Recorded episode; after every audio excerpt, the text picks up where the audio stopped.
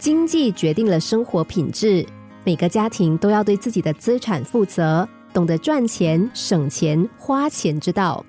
年轻的时候收入有限，更应该懂得理财，对家庭进行持续投资和经营。理财的第一步就是存钱，先有财才可理。有个富翁有一个常常食不果腹的穷亲戚，他觉得穷亲戚可怜，就对他说：“我现在送你一头牛，你好好垦荒，等春天来了，我再送你一些种子。”你种在田里，秋天就能够收获粮食，不用再饿肚子了。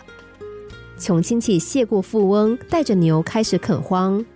可是他很快就发现，牛要吃草，人要吃饭，日子反而更难过了。他想，不如把牛变卖，买几只羊，先杀一只羊解决温饱，剩下的羊可以生小羊，小羊长大之后拿去卖，赚的钱更多。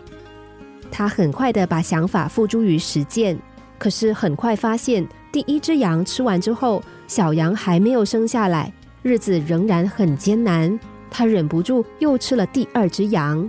他想，这样过下去不行，不如把羊卖掉换鸡，鸡生蛋速度会快一点，鸡蛋可以马上卖钱，日子就能够周转了。他很快又将想法付诸于实践。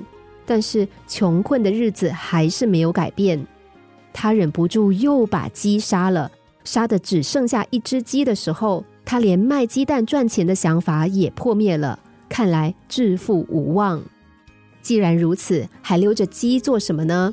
他把鸡卖了，买了一壶酒，一杯酒下肚，再也没有忧愁了。当富翁来送种子的时候，大吃一惊，牛早就没了。穷亲戚还是一副食不果腹的可怜样。理财是一种着眼于未来的生活态度和思维方式，会让一个家庭的财务更自由，生活的更美好。没有理财习惯的人，就像故事中的穷亲戚，今朝有酒今朝醉。这种生活态度和思维方式会降低家庭的幸福指数。